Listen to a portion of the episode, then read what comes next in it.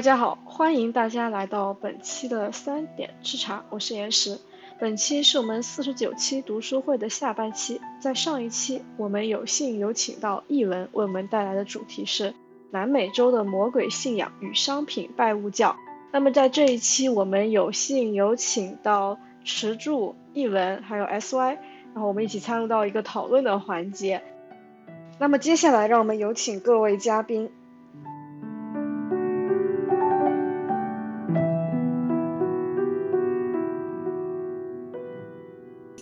我发现我对南美洲的了解真的非常少，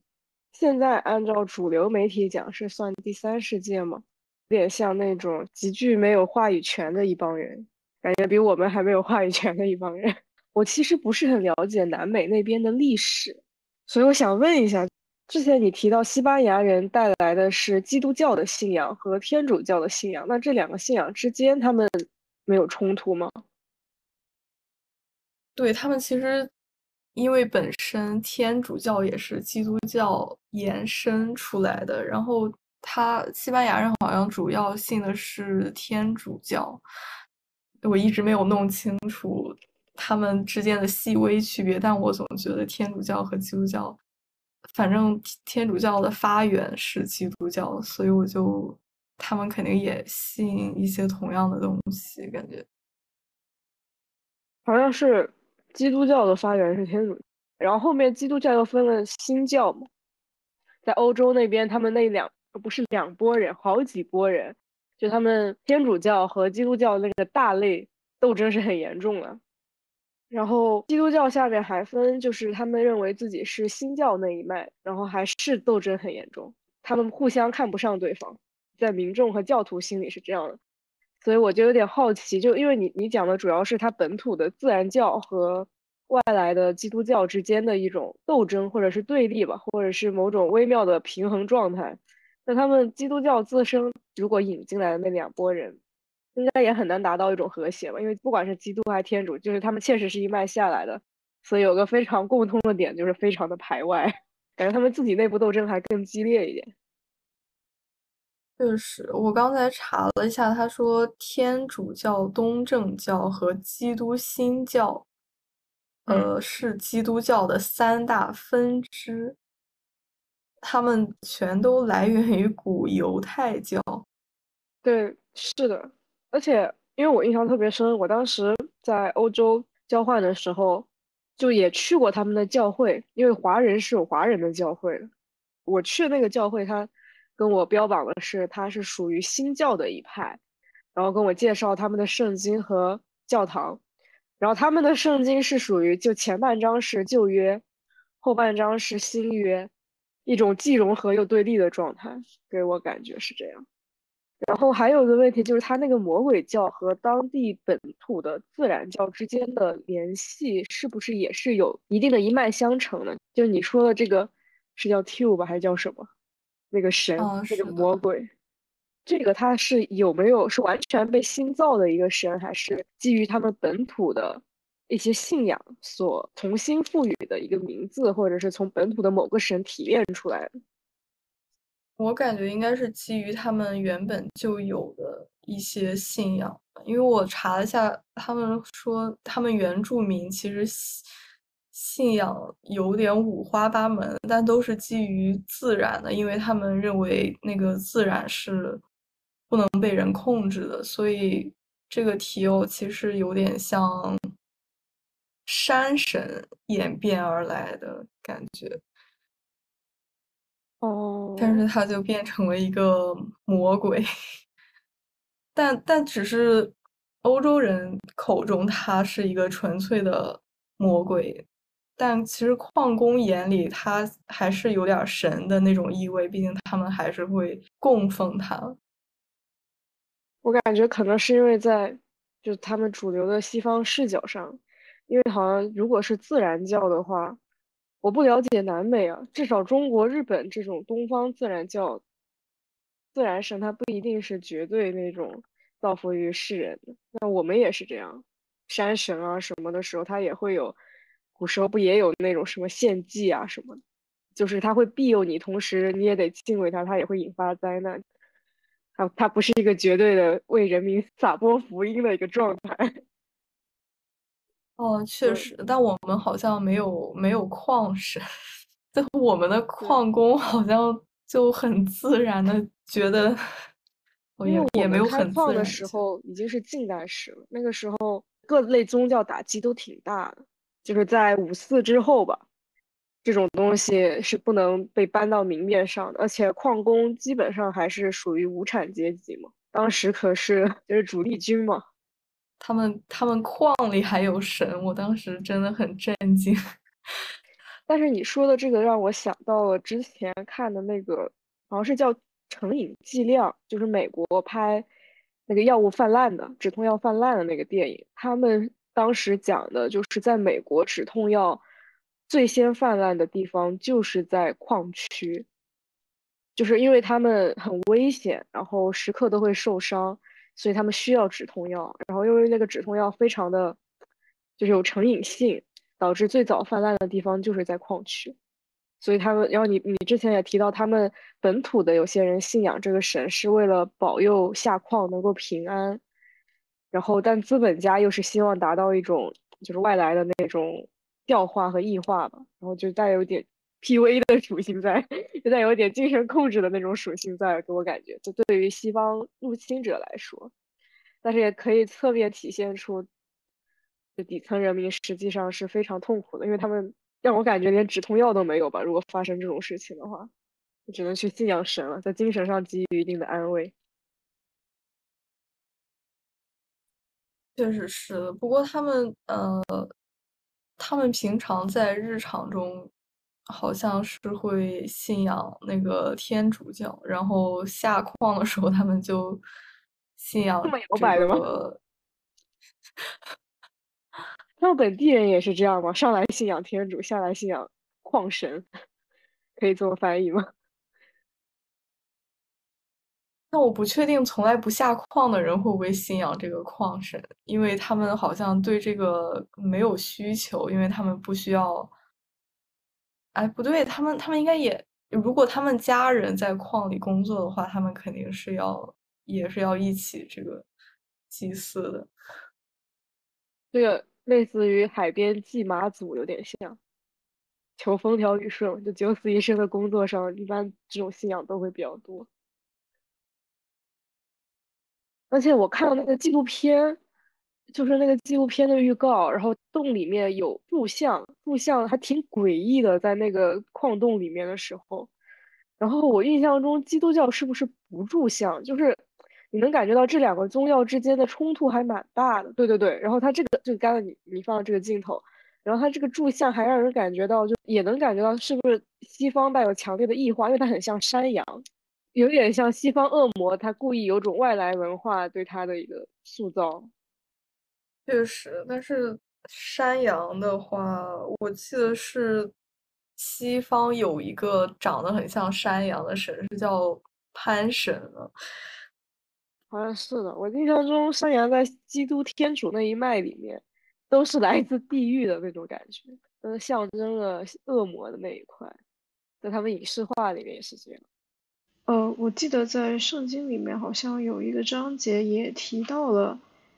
羊的一个角色的出现，只不过它代表的是一种牺牲。哦，但你说的是是基督还是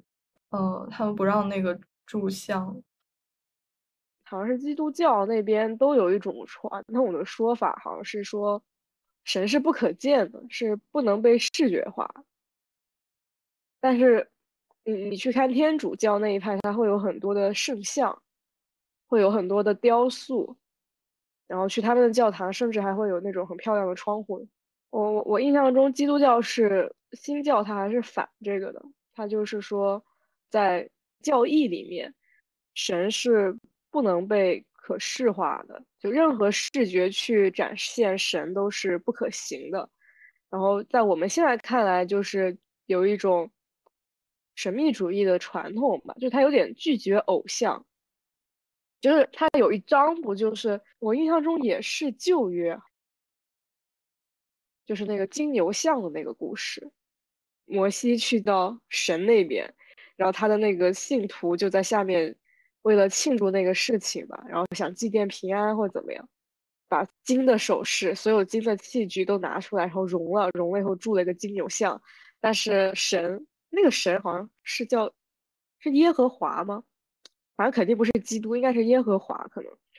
跟他说，就是你的人民已经败坏了，大概大概意思就是他铸他铸了一个像，然后摩西就下下山了，下山了以后把那些人狠狠的惩罚了一下。圣经里面他那个惩罚还蛮严重，好像要他们自相残杀吧，要杀掉自己的兄弟啊什么，还蛮狠的。然后那个故事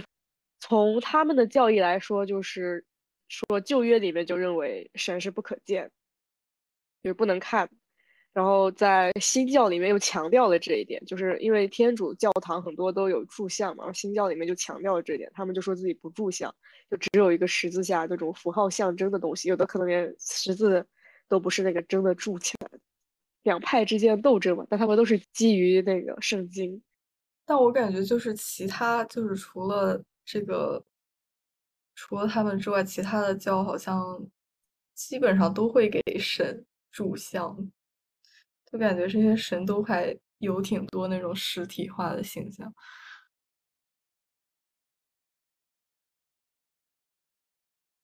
我之前看那个呃，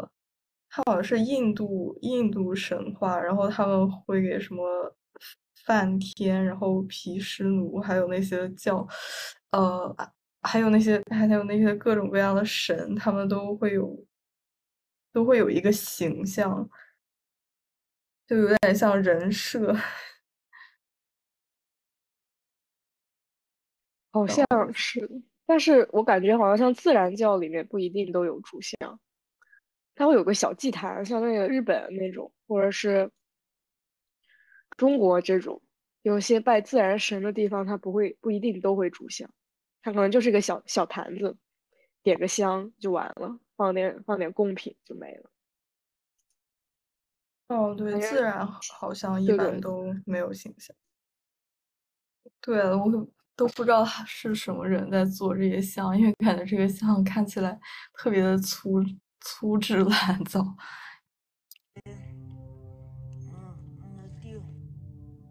贼适合拍鬼片，看起来就在这种场景。确实，他们很多人看这个片子就说觉得很压抑，就很像鬼片。哦，是耶和华，我刚看了一眼聊天，就刚刚指那个故事，金牛像那个故事是那个神是耶和华。哦，哦，他们看起来是那个全民都在祭祀。我觉得他们压抑的可能是因为他们的生活吧，倒不一定是那个宗教的问题。然后西方还把它冠上了一种恶魔信仰，说实话蛮傲慢的。确实。呃，我插一嘴啊，讲个好玩的，就可能把今天这个话题往最近的热点上引一引。哦。就是大家都注意到那个丰县那个事儿啊，就是那个人现在不是落网了吗？然后要被判罪啊，然后其实还有一些人发文章。包括那个北京大学法学院那个车浩，就是他也分析了一下为什么这个事情，呃，最后难难难以让犯罪者落法，然后难以给他判比较重的罪。其实这个问题就跟所谓的我们刚才讲的西方视角看南美这些人，呃，他们的神好像是魔鬼，这里有一个非常像的一个。地方在，它每个地方说白了就是一方水土养一方人，但是这种时候，是否还能够以一种假称自己是不傲慢的，就是一种平等主义姿态来看待这些事儿？什么意思呢？就是如果说对我们而言，比如对对全国中国人民而言，丰县的事情啊，或者。这个臭名昭著的山东人，这个女性不能上桌，包括丰县他们当地的，由于他们当地的经济发展状况、物质生产条件所造成的，他们当地人自我认同的那样一套伦理，这个时候，到底怎么去评判？到底依据什么去评判？你难道这个时候我能够说这个是他们当地文化？呃，所以我们不应该认为他们是不好的，他们也有他们自己的道理啊，甚至有可能就假如啊，我也不清楚那边情况。假如我们把丰县他们那种状况理解为当地的民俗，包括他们有自觉的、有自我意识的对他们民俗的考察，也就是说是伦理的状态，就认为这样买老婆啊，甚至对待这种智力上有有有残障的这样一些人，就是可以这样的。而且就应该这样，啊，甚至你从小在那长大，你也觉得就应该这样，啊，你已经学了一大堆知识，而且你就你当地的情况来看，你也觉得，这个对我们当地这些人来说，它就是一个特别应当的事情。到底对于全全中国人民而言，其实我们这样一个外在于他的视角，就相当于是西方的视角去考察这个南美这帮人，是否能说？我们的视角是傲慢，就其实这是一个问题啊，嗯，就是如果就这里会有一个特别两难的一个选择，如果你觉得你要保持一种多元主义色彩，为了保存这种民族民俗，甚至是为了保存这种他们已经能够自我意识到，这就是我们的民俗，就已经变成伦理的一种状态。你面对这样一些人，要么你是以一种。多元的平等主义姿态去面对他们，啊，说你们有你们的文化啊，你们可以这样，你们可以那样，就变成代善人。要么你就显得好像自己是一个特别傲慢的，像法西斯一样的。你要把这些所谓的多元出来的，在你看来并不自由的这种民俗，就全部击垮。这好像有一个特别两难的一个选择。其实这个问题是值得，值得去聊，值得去想的。就是尤其是，嗯，跟今天这种什么某某中心主义视角看某些地方、某些国家，他们那种多元文化，这这里的问题其实特别像。我不知道主讲人或者其他朋友怎么去看这个问题。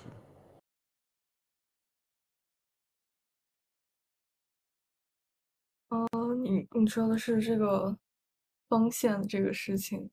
就是他们他们会买卖那个女性，是在他们传统文化一部分吗？啊，就是一个地方它的所谓的民俗，就是那个地方它之所以呃有官民相护，为什么他们当地的行政他不按照你整个。国家给予的普遍法来实施，他自己利用某种，呃手段，你不管他使用什么手段也好，他有意的去迎合当地，嗯民间的总体状况，有意的去维护这些东西，就这种相互、互相保护，呃。互相映射，其实这个不就是伦理跟法的关系吗？你你你你每个国家有每个国家的法，你这个国家的法其实就是反映的是你整个国家的一个民族精神嘛，反映的是你整这样一整个国家你们普遍的物质生产状态所导致出来的人与人之间到底应该怎样相处啊？怎样相处才是自由的？所以他们二者之间是相互映射的嘛。那如果说我们对于这种，像呃丰县呀，或者刚刚举的例子沙东啊，这种所谓的风俗，这种所谓的当地的文化，由于他们一直以来他们的呃性别的分工，跟他们的物质生产方式，跟他们历来已久的呃整个所在的经济状况，导致他们变成那样。以那种方式来生活，作为外在于他们的我们这样一个视角，到底应该怎么看他们？就是不知道大家怎么去看。哦，因为我记得当时这个新闻刚出来的时候，呃，当时确实非常火，然后大家都很生气，都觉得因为是现代社会，然后。大家会有这种很明确的女权意识觉醒，然后就都很抨击这件事情。然后这件事情确实在道德在法看来都是不对的事情。然后当但当时我记得也出现了一些对，就怎么说对那些反对者的一个批评，就说他们，因为当时有一个很奇怪的传言，就是说这个铁链女她其实是一个本来是一个会讲英语的大学生，然后就是是有这样一个传言，然后他们呃。所以，所以人们才更加的愤怒，然后就就有一个批评，就说他们只是觉得女就是受过良好教育的女大学生，然后沦落到她那个境地，非常的让人无法忍受。但但其实他们并不是特别关心本来就在那个村子里的女性是一种什么样的。就如果不是他们觉得是有外界的那些受过良好教育的，可能是小康家庭的女性去被绑到他们那样一个环境中了，他们就不会去想这个事情，就会觉得那些小山村，他们可能自己自己就在那儿发展，就别人也不会去了解、去关注。当地人的一种什么生活状态？嗯，我我大概明白你意思。但是你看，就如果是这么说的话，其实你你等于是，就是或者说至少这样一个观点，是相当于把那些，呃，自己叫管自己叫人权叫女权的那帮人，相当于都都都都打死了，因为这样会变成一种很。很假的姿态了，就是当地怎么样，你别来沾边，跟我没关系。只要我们的人啊，我们这种，呃，你说小康家庭也好，你说是呃小资产阶级家庭也好，还是说是中产家庭也好，我们这样处于一个共同体社会啊，资本主义社会里面的这样一些人，呃，到那这就无法忍受。这个事情就会变成这样，那这个这种呃嗯对他们的谩骂、讽刺、否定、批判，其实它变得不普遍了，它变成了自己家人为自己家人说话的一种方式，它不再是那个呃在普遍性上去去做要求的一种事。就换句话说，如果锋线它真正引发的是人们对普遍的处于底层的这样一一帮女性为他们说话的话，那他就就还真不能只是说看他是个会说英语的，看他是个大学生才为他说话，而是即便是在当地发生的也要为他说话。所以如果是在这个层面上去讲的话，才会陷入我刚才讲的那个。两难的问题，就一面是好像得对他们有有一种多元主义的平等平等主义的姿态，呃，大家都是有各自的文化，呃，另一方面又好像你那个文化是非常非常落后的，啊，你那个文化是非常非常需要被暴力，呃，强制把你扭转成我们这样。强力的把你们进行改变，就好像只能陷入这两种姿态里面。所以我在想，回到南美这个问题里面，嗯，其实多少也也也有一点这种倾向。南美这边，嗯，他们矿他们矿工对于矿神的那种信仰，你毫无疑问的是，他们由于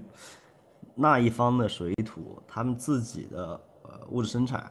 他们自己的经济状况，他们非常现实，非常需要资源来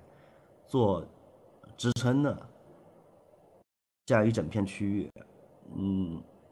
他们肯定有他们自己的道理。但是你看，只要但凡他被转换到所谓的这个西方中心主义视角里面，他立刻就变成魔鬼了。那不再是神了，变成一个魔鬼的信仰。但是对于矿工他们自己而言，这个信仰却不存在什么魔鬼不魔鬼的。所以其实这里隐含着一个非常矛盾的一个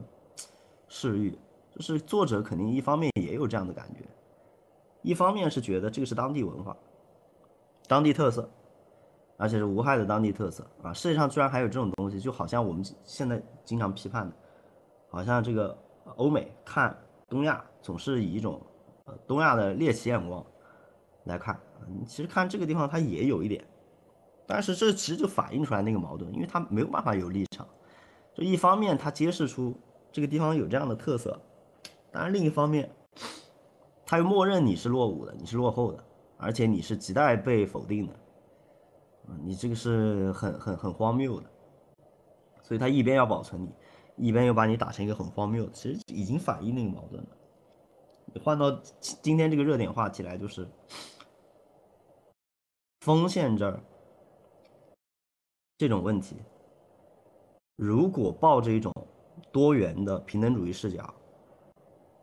其实这个事情还是无法解决的。你只能以一种猎奇的，你最多以一种代善人白左眼光，就是把它猎奇的看，就是揭示出这个世界上整个大中国内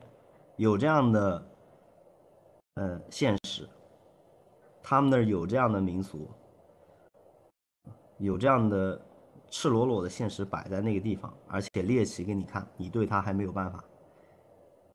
这这是一个最尴尬的姿态。很多人他就叫嚣着，呃，要去把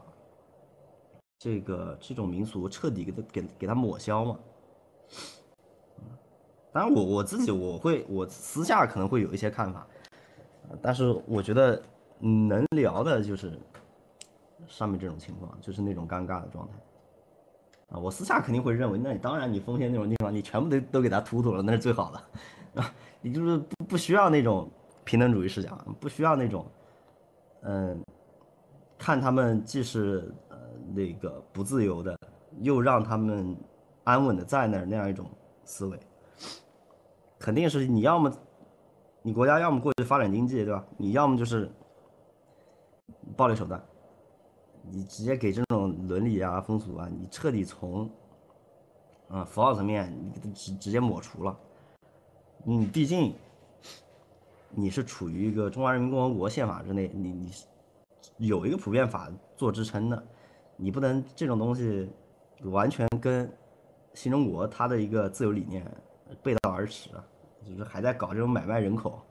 然后搞这种这个绑架，那彻底乱套了。但是这个如果上升到国际层面的话，就变成侵略战争了，对吧？侵略战争它其实有时候就是这么发生的。你看它，所以当时你看那些西欧那些国家总是说我我来你这儿不是为了征服你，不是为了征服你啊，是是为了解放你啊。其实他们就是 跟这儿是有同构性的，那里可太复杂了，不单是我们看到那部分。对啊，对啊，它是有复杂的经济现实撑腰的。那我再顺着刚刚说那个丰县那个话题，哦，因为我知道的时候他没判，然后我看了一下现在一个结果吧，然后针对之前说的所谓的乡土民俗，然后丰县因为那个比较极端，它是它就像他说的，它是已经突破到了嗯，突破到了一种就是外来的人口，城市文化和乡土乡土文化之间。它是出现了一个很大的差异性，感觉城市文明它基于就是大家人口众多嘛，集聚在一块儿，然后它是基于法治的一种依靠国家权力的惩戒来从外对内进行一种限制。乡村其实我的理解是正相反的，乡村它是一种。很典型的差序格局，它的圈子非常的小，然后带有极强的亲密度的排序和它的那个圈子的排序。比如说，我们是一个家族的，那可能是第一等位，然后可能是直系的是第一等位，旁系的是第二等位，然后邻里，然后再是同同族同村这种，它会有个很很明显的这种在个人意识构建出来的一种差序排位。这就直接导致了，如果他是个外乡人，他的那个插叙的排位会非常非常的低，因为他不认识外来的那个人，我我就是把他当做牲畜买进来的，就有种我我当时在购买，你看那个丰县那个人给我的感觉就是我购买了个奴隶，然后这个奴隶。以一种毫无人权的方式被饲养在家里，然后进行一些就他们认为那个奴隶应该去做的事情，所以他们是没有人权这个概念。人权这个概念还是要建立在在法治下面，才会有一个人人权的基本构筑。插叙的这种意识形态上面，它是没有出现平权这个状况，他们的思想观念就没有平等这个理念，但不代表乡土它。乡土那帮人，就是说丰县那一帮人，他是完全无法被控制的，是完全野蛮的一个状态。因为农村的话，本质上他们还是保留着传统礼制的那种教化思想，就是可能会有个长老，或有个村长，然后那个村长会非常的有权威。现在其实大部分近代他们去农村里判案的时候，去刑事案件。他真的要到村民里面、农村里面去办理的时候，很多情况下是要依靠村长的帮助，或者是村支书的帮助，这个事情才能很顺利的推进下去。现在的村长其实一定程度上就是有一点取代当年村里的那个长老的那个位置，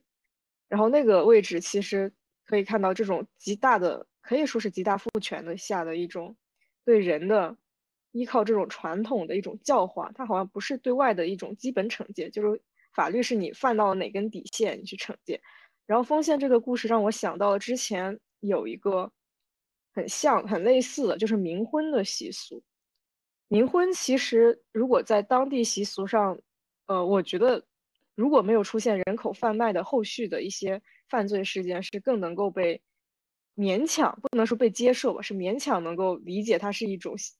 民俗的成分的，因为它并没有去侵害到活人的一个人权的问题，但它也被制止了。就同样出现了一个问题，就是它也被呃现代社会或者是被法治社会视为一种极大的封建糟粕给制止了。为什么这个封建的事情能够引起这么大的民愤？还是根本原因其实就是它。因为现代化的一个进程，原先那个村民他是没有办法去捆绑到 城市或者几千里或者几百里外的一个妇女的。他们的他们过去的所谓的买卖妇女，或者是我买一个媳妇，可能就是邻村干的事情。就是比如说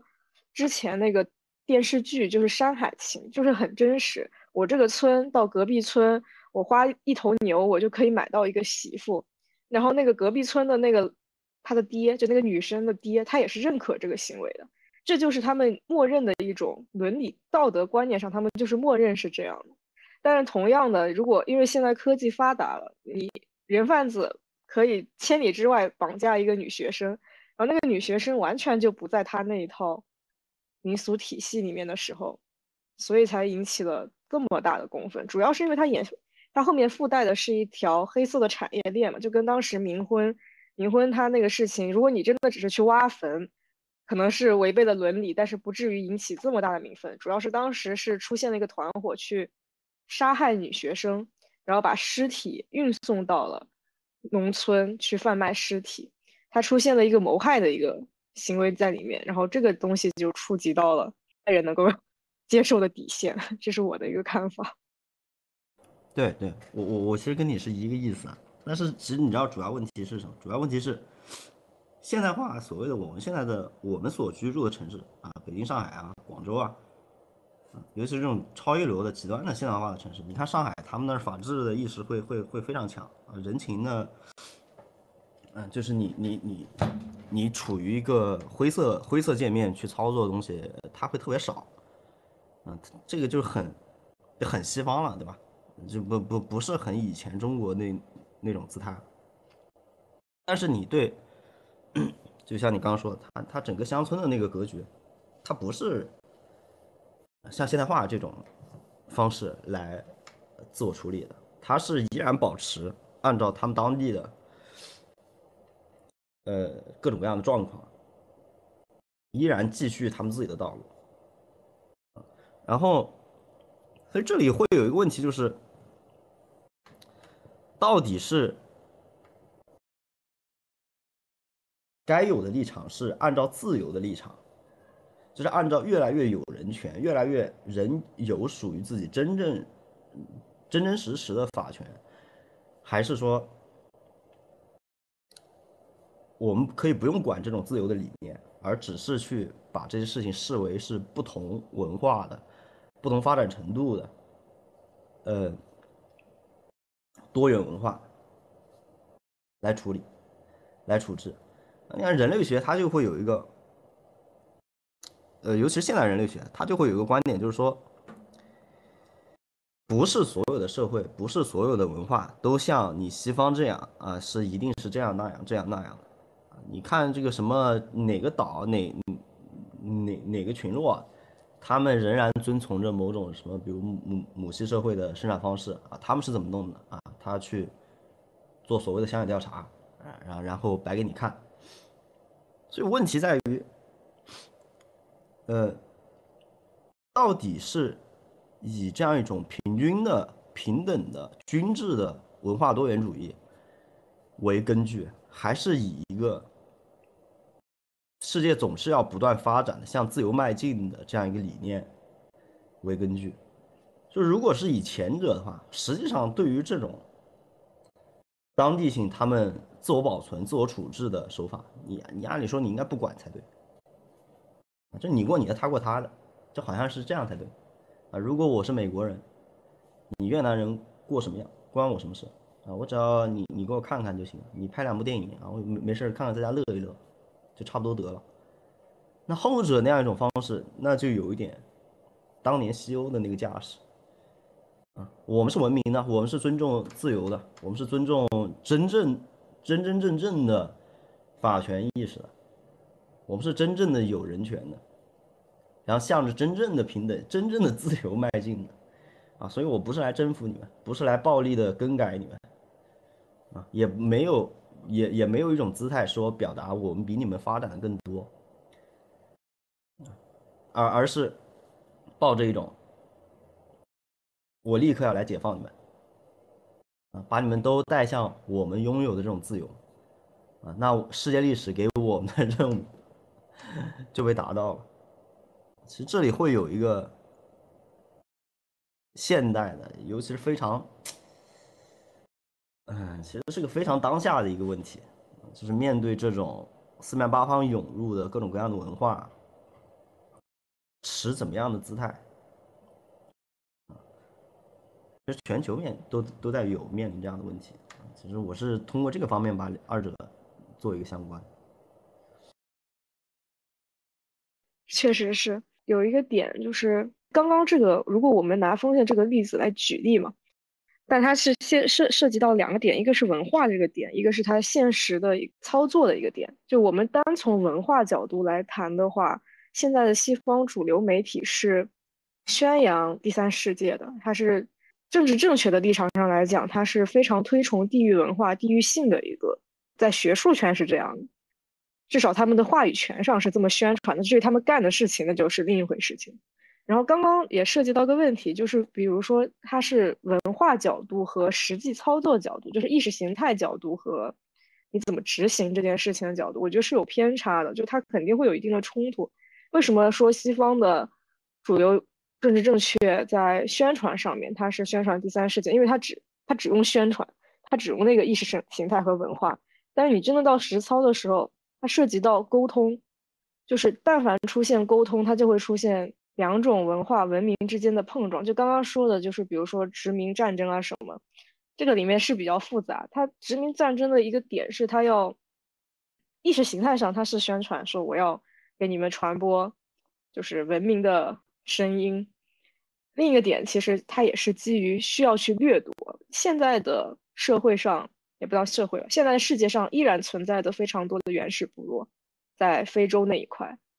在一些完全未开化的地方，还是有很多原始部落，他们没有资源，对，然后没有资源就没有被掠夺呀，那就就不存在了。西方就不 care 他们的文化到底需不需要被教化，需不需要被文明化，他们不在意这个点。然后他们就是让他们接着发展他们的原始文化。那那他们就是走的政治正确这一脉，就是啊，大家多元发展。如果我需要跟你沟通，我需要资源交换，说好听一点叫资源交换了。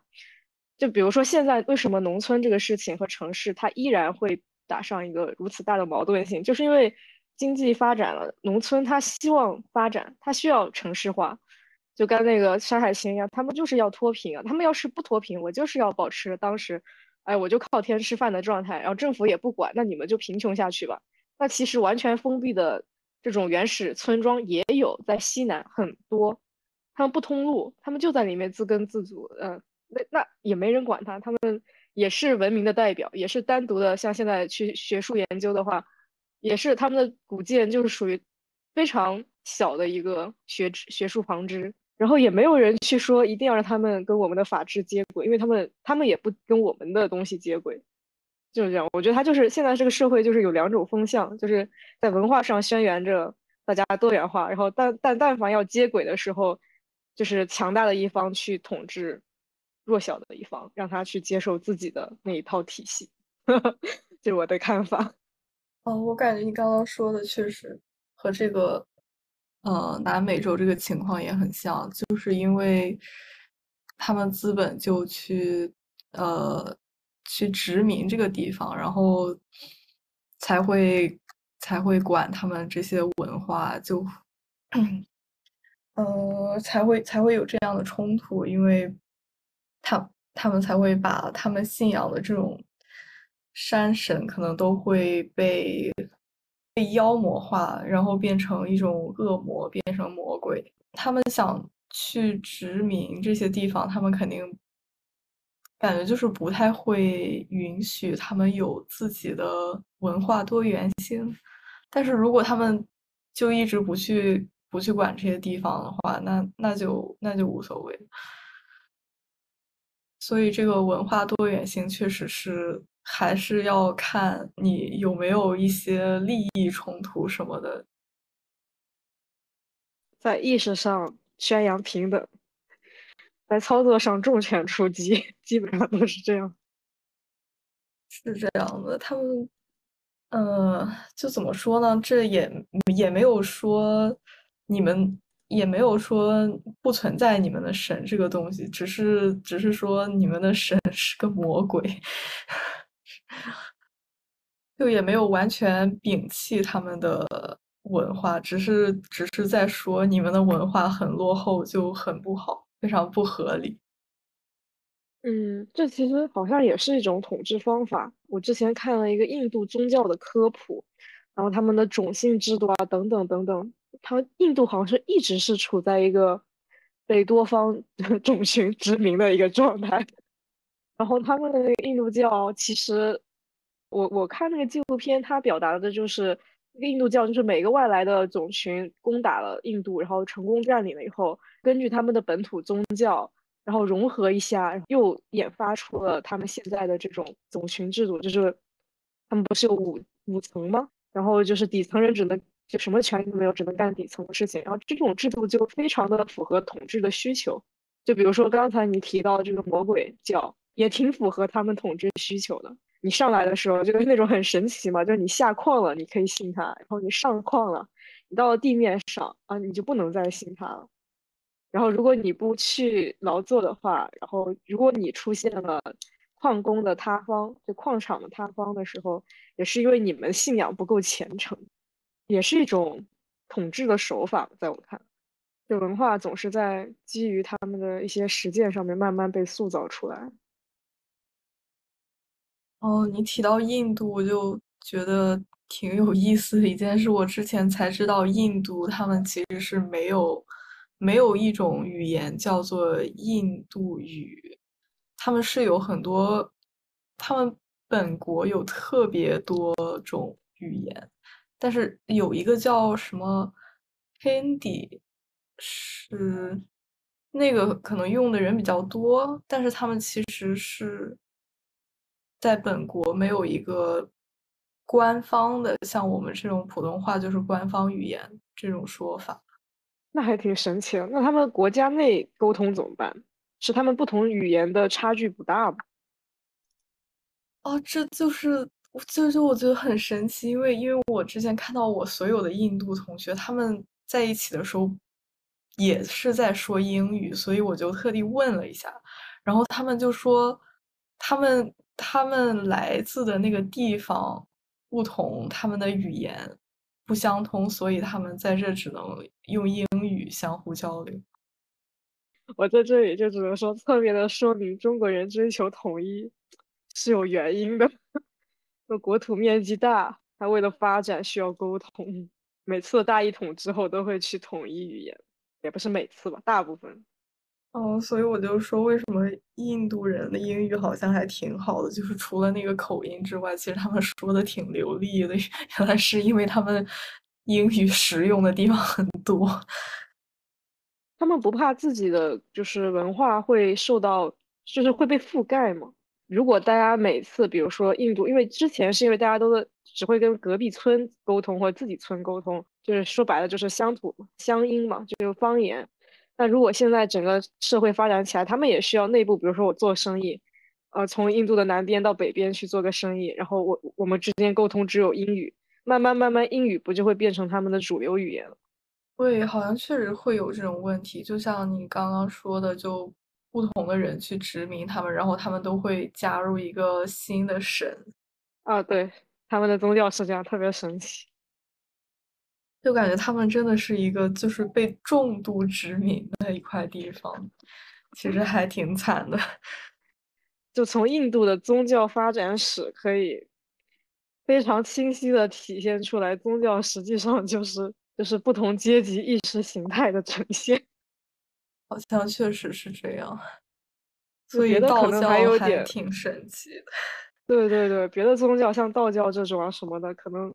比较复杂，它的起因啊、思想构成啊什么。但印度真的可能也是我了解的不够深入。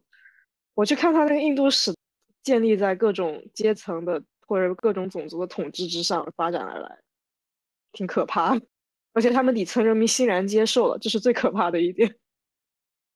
对，我也觉得很神奇。我就说，哦，我印度同学们，他们怎么能做到，就是在和本国人交流，还一直在说英语？原来是因为他们没有办法。啊，这个突然就意识到了，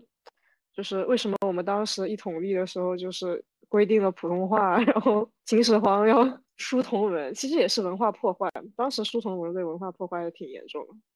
啊，其实普通话对文化破坏也很严重。说实话，我们那边最早的时候是禁止说温州话的，就是我小时候，所有的教育体系禁止学生说温州话，同时也禁止家长在家里跟孩子说温州话。然后导致其实像我们这一代温州话说的非常的差，就只能会说，但是你的所有的俗语啊什么丢失的很严重。呃，我们也差不多，就是学校里，学校我我记得，甚至小学的那种校园，当时还会贴什么，呃，请说普通话，然后就是好像 就什么文明文明准则。如如果你不说普通话，你可能就是野蛮人，就是蛮子。对，因为我印象特别深，我小时候是不会说普通话，就是在幼儿园阶段，因为家里没有人说普通话，导致孩子就是不会讲，就根本不会讲。然后到了那个学校，就是教育幼儿园的体系里面的时候，就是老师会明令要求所有的家长在家里就不能说，然后你要不然你的孩子上学会有影响啊，怎么样，就说特别严重。但现在又出现了另一个传统，就是又说要让孩子去学，要不能把温州话流失掉，因为他们发现温州话真的已经流失的很严重，因为它的整个体系、发音，包括所有都跟普通话没有任何关系。然后就孩子不会讲了以后，他们又重新去宣扬什么文化要保留啊什么的，就是在统一面前一些小文化的流失，它会被挤压掉。而且这种这种破坏其实比所谓的法治对乡土的这种冲击更加的惨烈，很惨烈。因为我记得南方的，尤其是江浙一带的方言，确实我是完全听不懂的，我就感觉像是完全就是另一门语言，我是一个字都听不懂那种 情况。没事，不重要，因为我们自己隔壁隔壁村也听不懂，我们十里不同音了，翻个山头就听听不大懂。就当年的闭塞性就能达到那个，因为丘陵地带嘛，你要没有什么沟通的，就是不同的山之间的村子是没什么沟通的，导致口音差的挺大。你不是说你你是会讲的吗？就是你小时候就一直在忘了呀，就是他他就哦是能够调整到，就是你已经，就是我讲温州话仅仅是比讲英语好一点，就这样，就很吃力，你得先在脑海中翻译一下，你有那个翻译的过程，不是那个自然而然流露的那个过程。哦，我理解那种过程，就是确实讲英语会先在脑子里翻一下。对对对，就是那种感觉。民俗的方方言，它是有很多俗语的，那些俗语就是你你没听过，你不知道，你根本不知道那个人在表达什么意思，就特别严重。其实我觉得在这一点上看，你看国内对文化的打击也不是一次两次，基本上很多吧。你看历史上统一完了以后，基本上都有对宗教信仰、对对文化、对语言都会进行统一，然后就会对其他的旁支，就非主流的语言会有很大的打击，侧面体现了在统一面前，文化的多样性啥也不是。文化感觉是在那种程度上就是政治的一个附属品。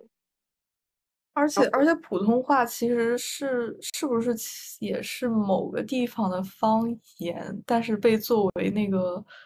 标准化来用了，因为因为我感觉其实北方的方言，就讲普通话的人都能听得懂的，其实我们大部分就是普通话变一个调。对，它是有点，嗯，这个好像疏于比较了解，因为它那个位置，它他们家是那个关中地区，就那条线的方言都很像，就变个调，基本上就变个调就好，跟地形有关，跟地形有关。中原地区一般都是这样，然后他们就把那个语言变成了标准语，就跟那个时候秦秦始皇统一了以后，把自己国家的语言变成标准语是一样一样的。慢慢都会消失吧。我觉得这个东西你靠后期保护是是做不到的，它就是就是在消散了。只要你打开了这个匣子，你是不可能挽回的。而且其实就呃，因为我是北方人，虽然我们的方言就其实和普通话已经非常像了，基本上就是变个音调，然但我们也会有一些俗语。那如果其实你是从小让小孩不说普通话的话，他们也不会不会知道这些俗语。其实我已经有很多俗语我也不知道，然后有一些我可能小时候知道，但我现在忘了。对，所以侧面其实有一种立场就是，文化是不需要被人为干预的去保护的，就是它自然而然会会消散。就随着政治运动，随着经济运动，它随着就是大文明对小文，这个大小是打引号，就是不管你是政治上面，就是把某个文明变成主流文明，然后对于其他文明的冲击，或者是这种国际形式上以殖民的方式所体现，它必然会走向冲击、毁灭，然后融合这样的一个过程。但是融合完了，它会产生新的东西，就比如说美国它的一个文明。美国其实没有什么传统文化嘛？我这么说是不是有点大言不惭？因为我不是很了解美国本土的一个情况。毕竟他们他们的传统文化，印第安文明已经不是他们的主流文明了。他们的主流文明现在是当年最早殖民的那一波，是五月花号那帮人殖民地那帮人带过去，然后慢慢形成的这种这种联邦制的那种感觉，跟他们的政治具有极强的绑定性。它会形成新的东西，所以也不需要特别焦虑吧。这是我的立场，没了就没了，会有新的东西出现的。我是我是感觉好像保护其实哎作用很小，大家还是会顺应这个潮流，因为好像都说要什么保护原住民的文化又怎么样，其实现在就。反正我是没怎么见过原住民，不知道他们都在哪里。好像在美国的中部地区，还是有很多印第安人。哎，印第安人到底有没有选举权？我很好奇的问一下。他们好像是，呃，说是所有美国公民都有选举权。比如说纽约这种城市，你能看到很多印第安人。我没有见到过，就完全消失了。就在大城市里面，基本上看不到印第安人的身影。他们会强调自己，比如说受到了政治的不平等待遇啊，或什么。因为在黑人运动里面是经常能看到黑人这个群体，但是在美国的很多政治运动，我好像没有看到印第安这个群体消失了，有这种感觉。他们他们消失了主流的视野里面。我也感觉他们好像就是，因为因为甚至波多黎各都会游行，但是从来没见过印第安人游行，极度被边缘化的。是不是因为他们人口也挺少的，但是渐渐和各种民族大融合，到最后已经什么也看不出来了。但他们应该会有很明显的种族特点的吧？比如说。就是印第安跟，因为美国很多还是白人和黑人，或者半黑，然后现在，呃，因为有些战后移民，在西方的街头能看到一些，就能看出来人种的不一样是挺明显，而且我觉得他们的融合也很困难吧，在阶级资源上都不一样，怎么融合？我觉得他。当时那个非洲人能够融合，也是因为非洲黑裔的朋友们、同胞们。在有一些人开始走上了美国的中产阶级，才出现了融合。反正我觉得我没有见过印第安人，他们可能就是住在那种比较与世隔绝的小村子里，就就像丰县，如果没有人被拐卖到那里，大家都不会管他们有什么样的生活和文化。确实。如果没有封建这个事情的话，大家都不知道还有封建这么一个地方。是的，而且大家也就是很惊讶，说就确实有这种山村还在拐卖女性。但但他们现在还在拐卖吗？应该还有，还还有，应该还有。我觉得这个东西建国到现在应该一直都有，而且未来也不会断绝，因为它有利益。而且之前也有个案件，就让人觉得匪夷所思，也是乡村里面有个收破烂的一个老爷爷，杀了几十个人，都没有发现。就他的他，而且他还吃人肉，他会把那个人肉剁下来，然后在罐子上罐子里进行腌制，然后有些不要都埋在他的院子里，因为农村不都有院吗？然后一直有人口失踪，但一直都没有被发现，直到那个地方有一个施工团队进行开发。然后有一个大学生去实习，然后那个大学生跟着他的那个主任去开会的时候，主任说：“我有个文件落在办公室了，你去取一下。”来回的路程也就半个多小时，撑死了。然后那个大学生去了就没有回来，然后就是两个小时都没回来，一帮人等着开会，所以他们就觉得不可能，不应该是这样，他们就去找，然后联系不到那个大学生，然后他们就后来才报的警，就失踪了嘛，就别人就马上判定他是失踪了。然后就马上报的警，然后那个警察是过来了以后，是在那个半个小时的路程里面，方圆这么打了个圈进行搜查，然后才找到那个收破烂的那个爷爷，他的那个板车上有血迹，然后就去查到他们家，挖出来他的院子里全是白骨。就是你能看到，就是只有在这种事情的破解、破案，很多很大程度上，真的只有在文明的社会进行交接的时候，也不叫文明的社会，城市文明和法治文明进行入侵和交交接的时候，才会被很快的发现。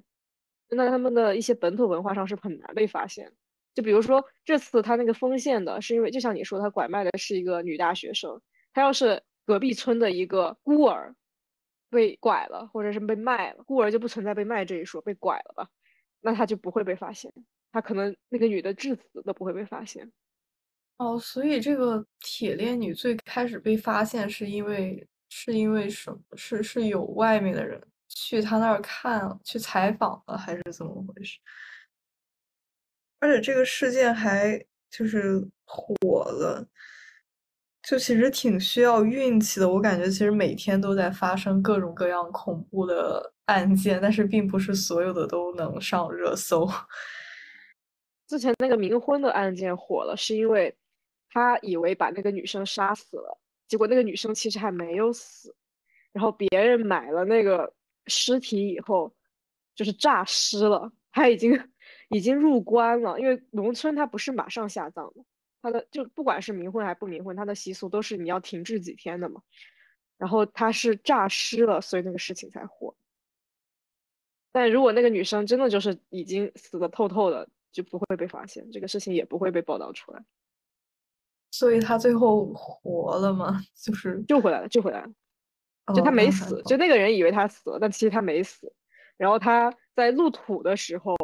而且他运气也很好，他不是被埋进去的时候活，他是就是在入土就停滞了完了那么几天以后，在路上送过去的时候他活了，然后抬棺的人就被吓到了，因为毕竟他们还是比较传统，比较信这些东西，然后抬棺的人就被吓到，然后那个人就一直在拍那个棺材板，他是个哑巴。他就一直在拍那个棺材板，然后后来把那个棺材板打开，是个活的女，然后就报报警了嘛。而且你看到，但是他的一个行为是他们报的警，就是农村里的人报的警，就说明他并不觉得我买卖尸体是一件犯罪的事情。他们报警的一个点是，他们觉得自己被骗了，他并不觉得自己买尸体这个事事情是犯法。哦，那他们最后也是被法律判刑了吗？我印象中没有。他后续的报道只报道了他们去找那个人口拐卖的那个团体，就最开始的时候是真的挖，但是挖坟它涉及到现在很多是火葬嘛，你只能去村里挖坟，而且你也不知道那个坟是不是新的，你得去挑那个新坟，很麻烦。他们后来就胆子越做越大，就是杀人了嘛。他们最后的报道全部是针对这一块。怎么说呢？你很难去判定那个民俗，就他们的传统一直是这么干的，你很难去把这个去判刑。他可能会有拘留啊，或者怎么样，然后进行普法教育肯定会有，但是你要把他判判刑的话，我觉得你怎么你把那一家族都判刑吗？他反正后续没有报道他们判刑，就有点像，因为那个时候那个新闻也很早了，比较早的一个新闻，就有点像古时候那种什么王权不下县，法不入乡有那种感觉。你很难去管理这种，就回到了刚刚那个问题。哦，我插播一下，我刚刚搜到了，他说那个丰县这个首次出现在网络，好像是因为他们那个丰县有城管局红十字会的青年志愿者前往欢口镇看望低保户家庭，然后。然后这个董志明的家庭被树为典型了，因为他有一个八十多岁的母亲和一个残疾的弟弟，他还有八个孩子。然后就所以他们那个志愿者就去，呃，对，就去就是类似于扶贫吧，然后就去他家拍摄，然后才引发了这个事情，就拍到他那个。被铁链拴了，那为什么他们原先的红十字会不知道？这肯定是登记在案的，发了那么多年的低保，他们为什么从来没有去确认过？这是一个外来的志愿者 发现的，好奇的问一下，他们是不是就呃，就他在的那个村子，其实和丰县还不是特别。一样，因为感觉丰县应该算是在村里人看来，应该算是一个城市了，就是县城那种级别。然后他那个县都会管理下面的什么镇啊，然后还有在下面就是乡。其实他们乡村里的人去县那个县城也也类似于进城。然后他这个说的是丰县红十字会，可能是那个县城里的志愿者去这个下到村里去。哦，原来是这样。嗯，是的，其实本来那个去献爱心的人也没有说他这个不对怎么样，他还觉得他很惨，还在网上就是发在抖音账号发视频，让大家都来。扶持他，结果这个一下子 就出事了。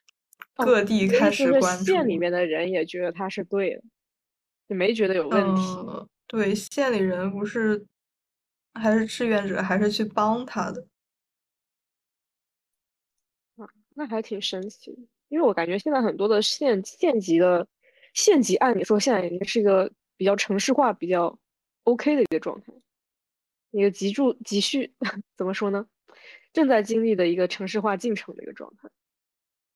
嗯，可能他们拍抖音就是发出去，有有的人也会希望是社会其他地方关注一下。我也不知道，可能志愿者没有办法直接说 你 你怎么办法，把人用铁链拴起来。他可能那个时候会不会也不知道那个女生她是被买卖过来？嗯，可能可能不知道吧。然后他们当时就觉得她是一个普通的低保户家庭，然后有有这么多残疾的